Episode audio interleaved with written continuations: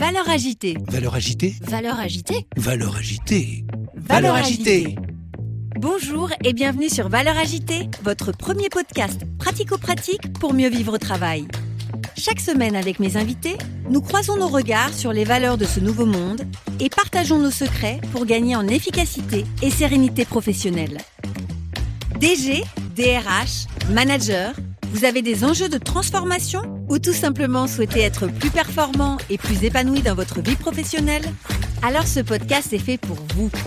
Je suis Magali Auger, DRH et DG depuis 20 ans et coach professionnel certifié. Curieux d'en savoir plus? Demandez-moi en contact sur LinkedIn et rendez-vous sur vos plateformes préférées. À quoi sert mon activité? Est-ce que c'est une activité qui fait du bien à l'humain et à la planète ou pas? Et l'économie sociale et solidaire, ce sont des entreprises qui ont pour objectif de faire du bien à l'humain et ou à la planète. Bonjour à toutes et à tous. Aujourd'hui, à mon micro de Valeurs Agitée, j'accueille l'un des experts de l'économie sociale et solidaire. Mon invité est co-dirigeant du groupe SOS, qui représente plus de 22 000 salariés et 700 établissements qui œuvrent dans le secteur social. Lui-même travaille depuis plus de 23 ans au service du secteur social. Vous l'avez peut-être connu puisqu'il est aussi Top Voice LinkedIn depuis 2020. Il s'agit de Nicolas Froissart. Je suis ravie d'avoir eu la chance de passer plus de deux heures avec lui à mon micro de valeur agitée. Et nous avons pu enregistrer jusqu'à six épisodes dédiés à l'économie sociale et solidaire. Je vous souhaite une très belle écoute. Bonjour Nicolas. Jean Magali Je suis très heureuse Nicolas de te recevoir au micro de valeur agitée. Tu es euh, co-dirigeant du groupe SOS et donc la question des valeurs, évidemment, ça te connaît, puisque le groupe SOS est un groupe associatif, leader dans l'entrepreneuriat social en Europe et un acteur majeur de l'économie sociale et solidaire. Donc on aura évidemment l'occasion à travers cet épisode de comprendre mieux, euh, plus précisément, ce qu'est euh, l'économie sociale et solidaire. Le groupe SOS, c'est 22 000 euh, personnes employées qui agissent euh, en France et dans plus de 40 pays dans le monde. Vous avez été créé en 1984 et vous regroupez aujourd'hui plus de 700 établissements, associations et entreprises sociales qui combattent toutes les formes d'exclusion et œuvrent au profit des plus vulnérables. Vous œuvrez également pour les générations futures et en proximité, donc évidemment au profit des territoires, mais aussi en faveur de tous les enjeux sociaux, sociétaux et environnementaux. Alors avant d'aller plus loin, je vais te poser la première question traditionnelle de ce podcast. Quand je te dis valeur agitée, à quoi tu penses? Merci déjà Magali de, me recevoir. Euh, c'est un grand plaisir euh, de pouvoir échanger avec toi. Et quand j'entends euh, valeur agitée, ben, j'entends évidemment valeur, donc toutes celles effectivement que qu'on porte au quotidien. Ça me fait penser à toutes les valeurs qu'on porte au quotidien avec, euh, avec nos équipes au sein du, du groupe SOS. Mais valeur, c'est aussi euh, qu'est-ce qu'on peut apporter à la société. Et, euh, et ça passe beaucoup, j'ai l'impression, justement par une forme d'agitation positive. En tout cas, nous, c'est quelque chose qu'on pratique beaucoup, c'est-à-dire agiter les idées, agiter les façons de faire, abattre des cloisons aussi dans cette forme d'agitation pour être meilleur et puis sortir un peu des sentiers battus, ce qui, notamment pour l'univers du social, est, important aujourd'hui dans notre société, je pense. Complètement. Et effectivement, euh, à travers ce podcast, l'idée, c'est de croiser nos regards hein, sur euh, le monde qui nous entoure, euh, le monde du travail en particulier, celui des entreprises, mais globalement de notre économie, et, d'essayer de voir comment on peut tous ensemble œuvrer pour un, on va dire, un monde meilleur, même si ça peut paraître parfois un peu utopique. Je crois en la puissance des, des, convictions et, j'allais dire, des idéaux. C'est un bon objectif, en tout cas, je pense, un monde meilleur. Et voilà, et je pense, moi, j'assume ce type de terminologie parce qu'à un moment donné, je pense qu'on on devrait tous et toutes aller vers ça et que c'est possible. Et le fait, effectivement, d'hésiter un peu à revendiquer ce type d'objectif euh, n'aide pas à l'atteindre. Donc, je pense qu'il faut effectivement, c'est important de dire qu'on qu'on a envie d'agir, chacun à son niveau, pour un monde meilleur. Mais écoute, ça me fait très plaisir de t'entendre euh, dire ça parce qu'effectivement, parfois, quand on est euh, pétri de, convictions euh, et notamment humanistes, on, s'entend parfois dire mais en fait, t'es, t'es- t'es un rêveur. et atterri parce que, en réalité, le monde est plutôt noir et donc il faut, combattre, heu, les autres Ouais, et alors que je crois au contraire que, heu, c'est en se rapprochant les uns des autres qu'on arrivera à à avancer, heu, justement pour, pour du mieux. Oui, puis si on cherche pas un monde meilleur, c'est quoi? C'est un monde, moins moins moins bon, un monde plus consumériste, un monde, plus superficiel? Enfin, je sais pas, enfin, on y est déjà pas mal, hein, dans ce monde-là, donc si on peut essayer si on peut essayer d'en sortir un peu, c'est pas Oui, mal. je crois aussi et c'est vrai que du coup d'avoir des agitateurs positifs, hein, le but c'est effectivement pas d'être, dans dans la on va dire dans la destruction, mais bien, plutôt dans la construction ensemble et la consolidation aussi des choses qui marchent bien, Oui, exactement. heu, parce qu'il y en a et il y en a plein et c'est ce qu'on va voir ensemble, aujourd'hui. Donc évidemment je je partage complètement. Bah, moi, de toute façon, je sais pas de je sais pas détruire, je sais que construire, donc heu, même si on me demandait ou on exigeait de moi de détruire, heu, je sais pas, j'y arrive pas. Pas c'est pas un truc que je maîtrise. Et ben, je suis sûre que ça va donner plein d'énergie et plein d'inspiration pour tous les DG, DRH, managers, mais aussi salariés qui qui nous écoutent. Merci beaucoup. Merci à toi. Pour démarrer, en introduction, je te propose de nous présenter ton regard un peu sur la société d'aujourd'hui et notamment, heu, de comprendre comment en fait l'économie sociale et solidaire, heu, vient, heu, peut-être, contribuer aussi au développement de cette société. Alors très concrètement, on parle beaucoup aujourd'hui, d'inflation. Est-ce que tu peux nous dire comment, toi tu perçois cette, flambée des prix, et notamment sur l'alimentaire et les énergies? Et est-ce que tu as observé, concrètement là, j'allais dire à court terme, l'impact de cette inflation justement sur, sur l'état ou la situation des personnes, que vous accompagnez? Écoute, c'est une question qui est évidemment très très complexe. Comment je vois la société déjà aujourd'hui? Bah, je la vois comme une société extrêmement fracturée et je pense que les inégalités, heu, n'aident pas à faire à un moment donné, à avoir, heu, une forme de cohérence au sein des citoyens et des citoyennes, au sein de des pays et au sein de, de notre société, de façon générale. Donc ce qui me semble intéressant avec un modèle porté par, heu, l'économie sociale et solidaire, par exemple, ou en tout cas des organisations qui réfléchissent un peu différemment, heu, par rapport à ce qu'on a connu d'un point de vue économique, heu, ces derniers siècles. C'est-à-dire, d'être davantage dans quelque chose de plus d'un peu plus horizontal, avec plus de partage, une réflexion sur, le partage de la richesse. Il y a des réflexions qui sont intéressantes, je pense, heu, moi je je dirais pas que l'économie sociale et solidaire a raison sur tout, mais en tout cas d'avoir des structures, des entreprises, des associations qui réfléchissent clairement à la façon dont on répartit, heu, les bénéfices. Hem, qui réfléchit à l'échelle des salaires. Est-ce que c'est normal dans une entreprise d'avoir des échelles des salaires qui parfois sont complètement astronomiques?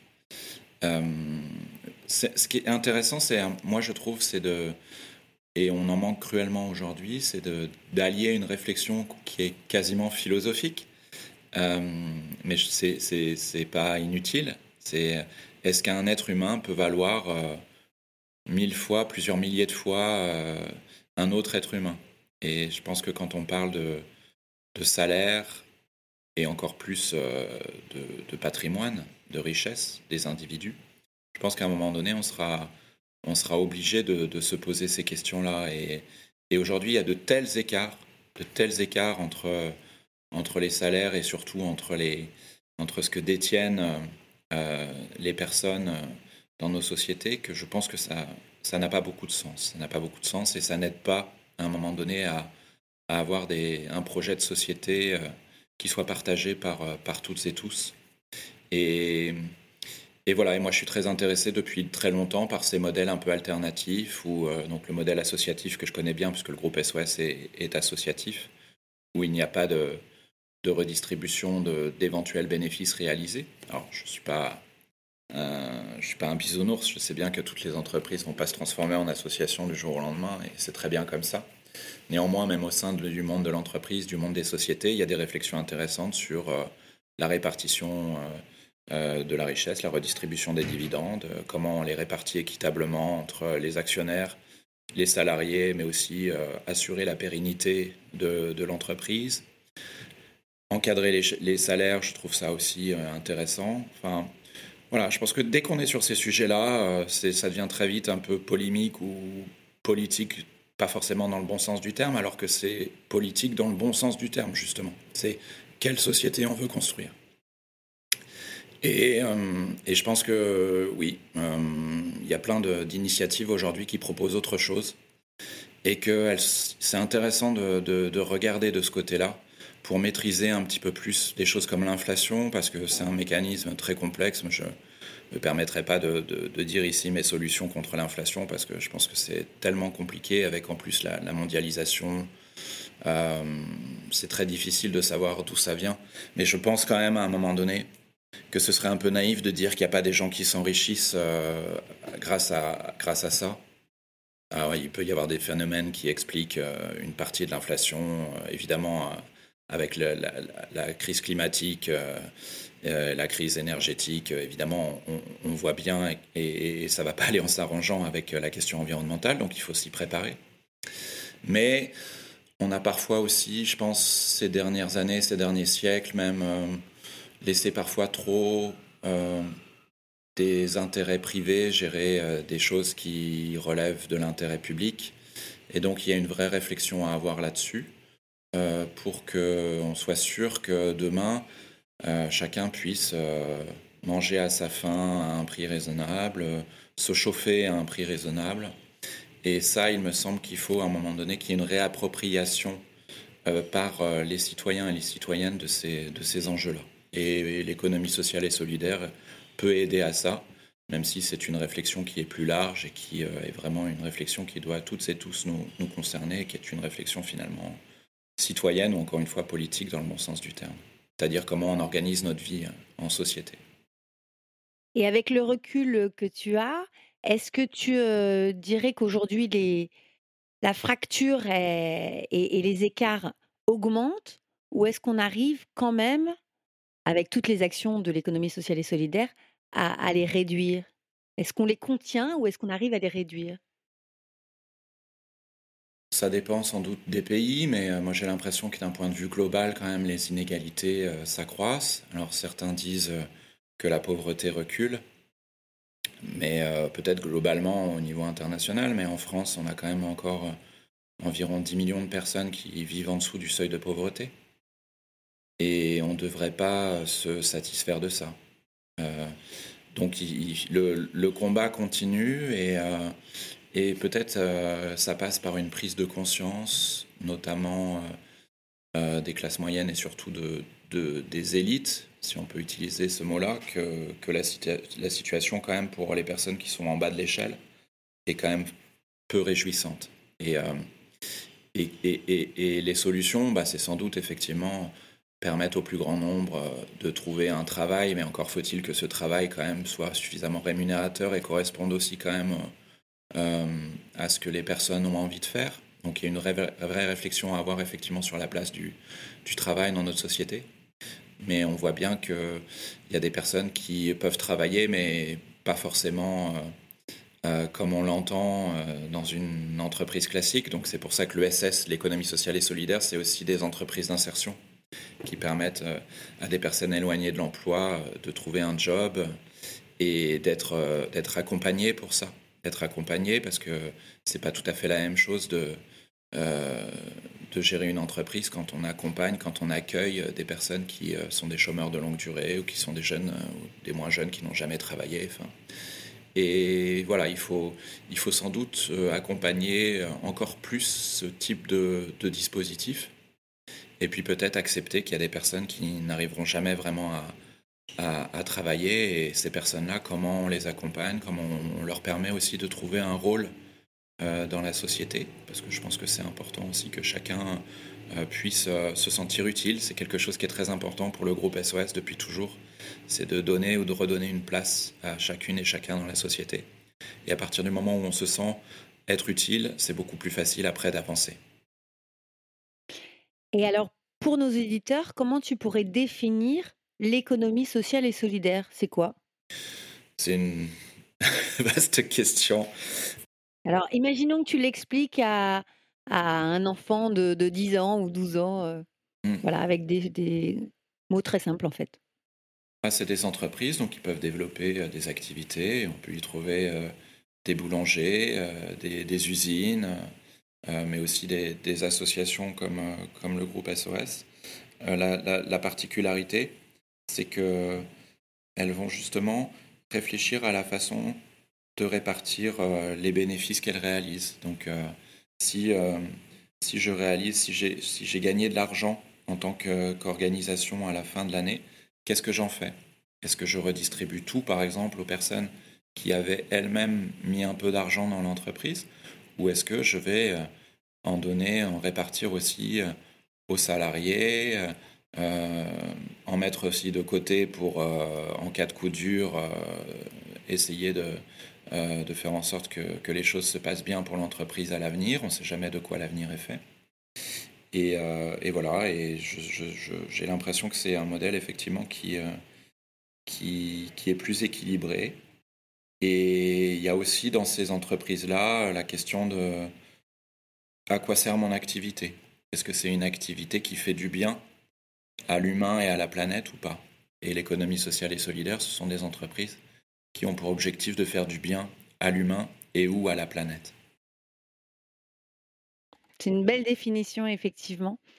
Tu sais que moi, je suis assez sensible à, à la question de l'économie sociale et solidaire, déjà parce que j'habite Niort et, et qu'on a l'habitude de dire que c'est euh, la capitale, euh, exactement la capitale de l'ESS, l'économie sociale et solidaire. On a plus de 80% de, de nos salariés, nos employés qui sont dans cette euh, économie sociale et solidaire. Donc, c'est un, un secteur euh, d'activité, ou j'allais dire plutôt même un, un mode d'entreprendre qui est, qui est extrêmement large. Et effectivement, elle est fondée sur des, des questions de solidarité, d'utilité sociale, euh, du développement durable. Euh, en tout cas, on est sur une économie euh, véritablement centrée sur l'humain, où la personne et l'objet social priment, j'allais dire, sur, sur le capital, et avec une approche souvent démocratique, c'est-à-dire une personne, une voix. Mm. Euh, et c'est vrai fait. que le, le- le côté euh, lucrativité est, est- est limité, puisque la majorité des, des excédents, elle n'est pas redistribuable, hein, elle est euh, effectivement euh, réutilisée pour d'autres projets, évidemment, euh, toujours euh, dans, dans le secteur de l'économie sociale et solidaire. Mm, Tout à fait. Donc, euh, donc évidemment, je suis sensible et il y a chaque, chaque année le Salon national de l'économie sociale et solidaire. Donc, s'il y a des auditeurs qui, qui nous écoutent, je les invite évidemment à, à venir nous rejoindre.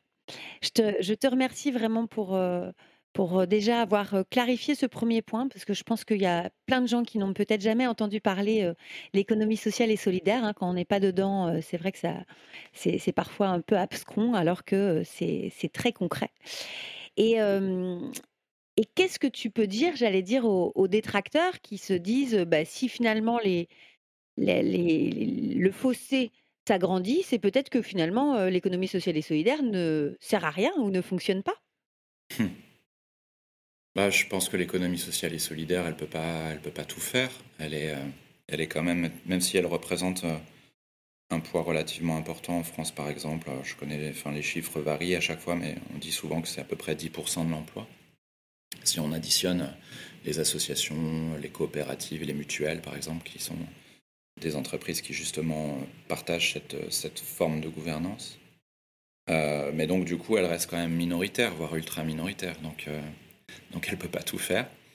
Et, c'est plutôt effectivement une source d'inspiration, je pense, pour que toutes les entreprises, donc euh, les 90% qui restent, euh, euh, bah, et, oui, s'inspirent de ces principes-là et, commencent à, à évoluer pour, pour ne pas avoir pour objectif uniquement de gagner de l'argent, mais euh, réfléchissent au rôle qu'elles peuvent avoir euh, en termes de euh, quand je fabrique des produits, est-ce que je le fais de la façon la plus respectueuse possible de l'environnement Est-ce que je gère mes, ressources humaines de façon respectueuse de l'humain Voilà, toutes ces, toutes ces questions-là qui, aujourd'hui sont, sont, extrêmement importantes. Comment je me situe par rapport à, à l'égalité femmes-hommes, ou en tout cas, quelle place je laisse effectivement euh, aux personnes en situation de handicap également. Enfin, voilà, c'est toutes ces questions-là qu'il faut, qu'il faut se poser quand on est dirigeant d'une entreprise. Et, l'économie sociale et solidaire peut effectivement montrer euh, des solutions par rapport à ces enjeux-là. Elle les a pas toutes non plus, les solutions. Et je pense qu'il y, a des entrepreneurs qui ne, ne relèvent pas de l'économie sociale et solidaire et qui font des, choses, euh, qui font des choses formidables. Euh, je pense que les, baskets Veja, par exemple, c'est un très bon exemple. C'est une société euh, commerciale. C'est pas un statut de, l'économie sociale et solidaire. Et à côté de ça, c'est une initiative remarquable en matière de, fabrication de produits, euh, et en l'occurrence des baskets, euh, tout en étant respectueux de l'environnement, en, proposant des rémunérations correctes euh, aux artisans, aux personnes qui travaillent dans le cadre de ce projet-là.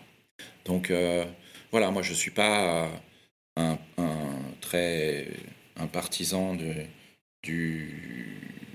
d'être effectivement. je préfère le, avoir une vision un peu complexe des choses et rien, tout n'est pas noir, tout n'est pas blanc.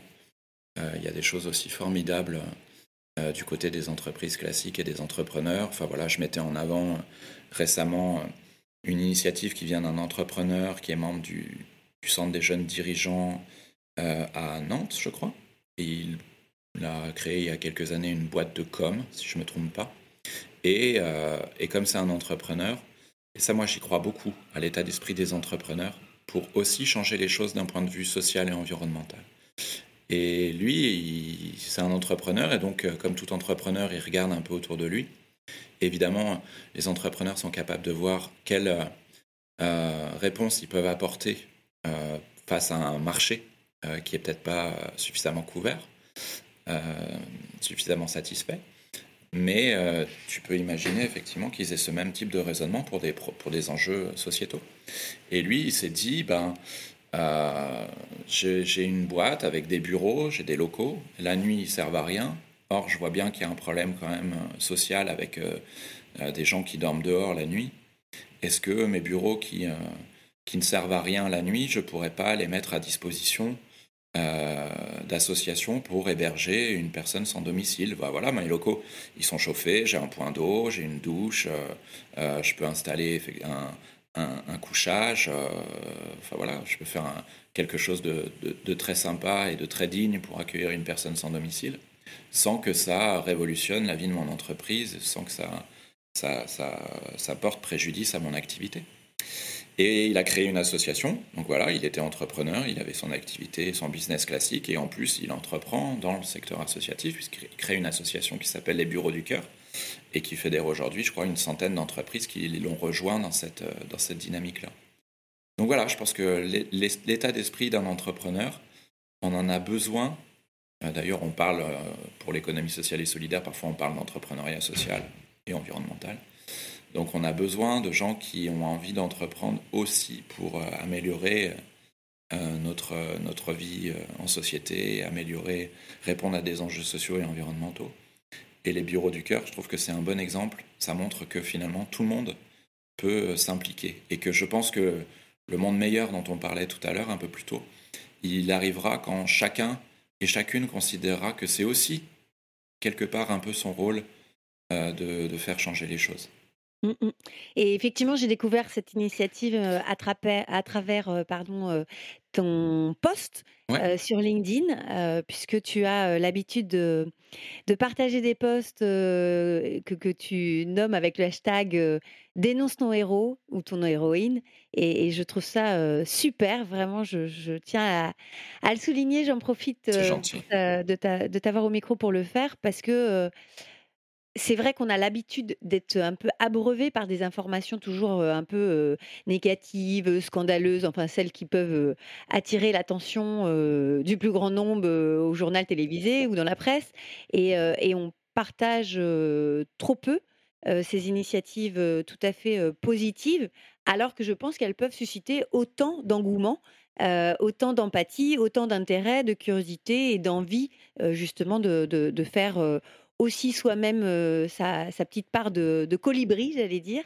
Heu, donc heu, vraiment, je je trouve que c'est une super initiative. Merci beaucoup. J'ai découvert, grâce à toi, plein de belles personnes. Voilà, donc j'invite, chacun à à découvrir tes posts, heu, en ce C'est gentil. Il y a beaucoup de cercles vicieux dans notre société. Avec des amis, pendant le premier confinement, on avait justement envie de créer plutôt des cercles, vertueux et et je crois beaucoup effectivement à à à l'exemple, à l'incarnation et il y a beaucoup d'exemples, de de personnes qui incarnent aujourd'hui, heu heu, une façon de faire, de vivre qui est, heu, plus vertueuse, en tout cas qui va dans le sens de plus de solidarité, de plus de respect de l'environnement, de plus de de lien social, de cohérence, entre, entre les différentes communautés qui peuvent, constituer notre société.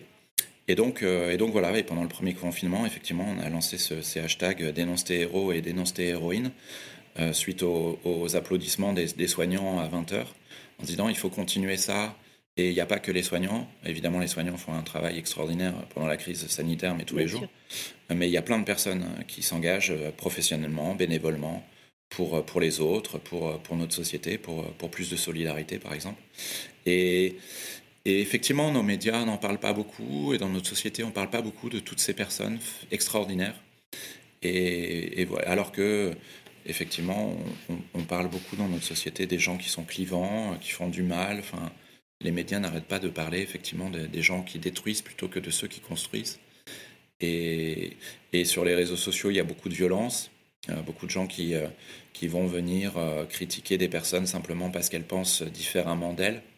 Et donc voilà, ces personnes-là, on avait envie de leur dire: «Bah, écoute, bah, effectivement, il y a des choses qui vont pas, il faut continuer à le dire, mais mais simplement, venir agresser, insulter des personnes simplement parce qu'elles sont pas d'accord avec toi, heu, c'est pas forcément, heu, une bonne chose, donc heu, calme-toi un peu et et dénonce plutôt tes héros». Voilà, c'est comme ça qu'on avait envie de de présenter les choses et c'est un une initiative qui, notamment sur LinkedIn, heu, marche, très bien et et on sent je sens effectivement que beaucoup de personnes ont besoin de ça, ont besoin de Oui. ça, simplement parce que ça peut aussi, faire du bien de voir qu'il se passe des choses extraordinaires dans notre société, il y en a beaucoup et puis parce que beaucoup de personnes aujourd'hui s'interrogent, voilà: «Comment moi je peux être peut-être plus utile?» et c'est pas toujours facile d'avoir une réponse à ça, donc de découvrir des parcours de personnes qui ont créé un projet ou qui se sont engagées bénévolement ou qui ont changé de de boulot pour être justement plus en cohérence avec leurs valeurs et ben, ça peut te donner des idées, quoi. Mmh, complètement. Et c'est vrai que le projet que tu évoquais me fait penser, heu heu, puisque tu parlais du premier confinement, heu, moi, à ce moment-là, j'étais, DG à la chambre de métier, des Deux-Sèvres et on a eu l'occasion au moment du confinement, bah, tout simplement de mettre à disposition, l'internat de notre CFA, qui est donc était vide, hein, de fait puisque les cours, étaient stoppés, en présentiel. Et on a, créé, dans l'urgence un centre d'hébergement d'urgence et un centre d'hébergement sanitaire évidemment avec, l'appui d'associations, mais c'est ce qui a permis, de de, bah, d'accueillir en fait, là en l'occurrence on était sur des des migrants, des demandeurs d'asile et donc j'ai découvert, hein, leur réalité puisque j'ai passé, un petit peu de temps avec eux à échanger, notamment le fait qu'ils pouvaient, être, depuis 5 ans, dans une chambre d'hôtel, à 2 dans un 9 m², heu, à attendre d'avoir des papiers et quand on les voit arriver avec, leur sac poubelle, en guise de valise et leur Mmh. morceau de viande, qui a pas vu un frigo, je pense, depuis un certain temps, c'est vrai que ça ça c'est des choses qui marquent. Bien Heu, sûr. je pense que c'est des des des moments où, heu, voilà, on fait comme on peut parce qu'en plus, c'était dans l'urgence. J'ai eu, à peu près 30 minutes pour, en lien avec le préfet pour pouvoir, accueillir, toutes ces personnes, une quarantaine de de d'hommes parce que c'était essentiellement des hommes Mmh. et sans avoir forcément, j'allais dire la la formation, la compétence, l'expertise de Mmh. du milieu associatif qui sait, gérer ces situations-là, mais parfois c'est aussi par du bon sens. C'est-à-dire, de se dire: «Bah, ils ont pas d'eau, bah, je vais aller chercher de l'eau, ils ont pas à manger, bah, je vais aller chercher à manger». Je vais, essayer de leur trouver, de quoi, bah, se se poser, voire même, s'amuser parce que, tu vois, on a sorti, des ballons, des tables de ping-pong et voilà, on a créé des petits moments comme ça et c'est vrai que ça marque forcément, voilà, je pense que je m'en rappellerai encore très longtemps. Bon, voilà, ça, tu, tu me donnes l'occasion de, de me remémorer Mmh. effectivement ces moments-là. Et je pense qu'il y a beaucoup de bon sens, en fait, beaucoup de bonne volonté qui, Oui. euh, qui peuvent euh, aider à, à construire euh, justement ce monde meilleur dont on parlait tout à l'heure. Oui, et puis effectivement, les souvenirs dont tu parles, c'est quand même souvent des bons moments. Donc euh, moi, c'est aussi ce que j'essaye de, de dire, c'est que dans l'engagement citoyen, il y a aussi une forme de, de plaisir ou de bien-être, ou en tout cas de, de cohérence qu'on retrouve avec, avec soi-même, avec ses valeurs. Et dans une société où on voit bien les gens sont parfois en perte de sens, et la consommation à l'extrême, pour ceux qui ont les moyens en tout cas, euh, on, voit, on, on sait que ça ça, ça comble pas euh, ce, ce- vide qu'on peut avoir parfois dans nos existences parce que euh, on est des êtres humains et on a besoin de, de, de- liens, de se sentir utile. et, et quand on retrouve ça, je pense qu'on est aussi beaucoup mieux dans ses, dans baskets, euh, dans ses Véjas, euh, du coup.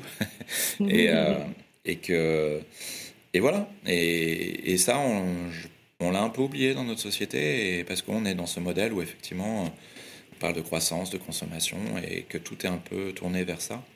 Mais c'est pas ça qui, font, qui fait que les gens se sentent, se sentent bien ou se sentent appartenir à- à une société et sont contents de faire partie de cette société. C'est, plutôt effectivement quel est mon rapport à l'autre, qu'est-ce qu'on, qu'est-ce construit ensemble. Et oui, ça malheureusement, on a, un peu oublié, donc il faut essayer de, de reparler de ces choses-là. Et est-ce que tu crois pas que euh, avec euh, le Covid, est-ce que quelque part c'est pas euh, de manière indirecte un effet positif du Covid? C'est-à-dire que ce temps qui a été un temps d'arrêt pour beaucoup et, beaucoup d'autres un temps hyper chargé, est-ce que finalement ça n'a pas aidé à, une forme de prise de conscience, de se dire bon finalement à quoi je contribue, à quel monde je contribue et, est-ce que ça me convient et voilà. Oui, chez, pas mal de personnes, euh, je pense qu'il y a eu ça, effectivement. On, a- je- on connaît tous, des personnes qui se sont interrogées sur, sur leur carrière, sur le sens qu'elles donnaient à leur travail et qui ont bifurqué euh, euh, suite à, cette crise sanitaire. Après, la société dans son ensemble, est-ce qu'elle a changé? On parlait tous et toutes du, monde d'après. Euh, bon, j'ai pas, l'impression qu'on y soit. hein. On est reparti dans, un peu les mêmes, travers.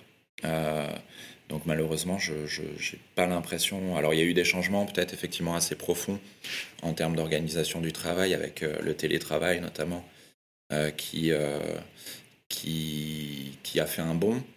Euh, et puis euh, effectivement, certaines personnes qui ne, veulent plus faire leur métier ou qui ne veulent plus l'exercer comme elles le faisaient. Euh, mais j'ai pas l'impression que notre société dans son ensemble se soit vraiment réorientée vers quelque chose de différent, malheureusement, suite à, suite à, cette crise sanitaire qu'on a vite euh, évacuée une fois que ça allait mieux. Et malheureusement, non, les enseignements n'ont pas, n'ont pas forcément été, euh, pris, je trouve, euh, comme on aurait pu ou dû le faire. Et voilà, c'est dit. Nicolas ne mâche pas ses mots et c'est ça que j'adore avec lui. J'aime l'authenticité, la transparence et l'absence de langue de bois. On en entend trop partout, tout le temps. C'est insupportable. Ah, quel vent frais, ça fait du bien de l'entendre. Et tout de suite, dans le deuxième épisode, nous allons continuer sur cette même lancée en se posant la question, est-ce que la performance économique et la performance sociale peuvent se conjuguer? Est-ce que le développement économique de l'entreprise est antinomique avec le bien-être de ses salariés? Je ne le crois pas. Et vous? Vous avez aimé cet épisode? Abonnez-vous à la newsletter Valeurs Agitée pour ne rater aucune des prochaines diffusions et laissez-moi 5 étoiles sur votre plateforme d'écoute préférée. Ce podcast est propulsé par France Coaching. France Coaching, c'est bien plus que la référence numéro 1 du coaching professionnel en France, c'est le début de votre réussite. Retrouvez-moi tout de suite sur francecoaching.com.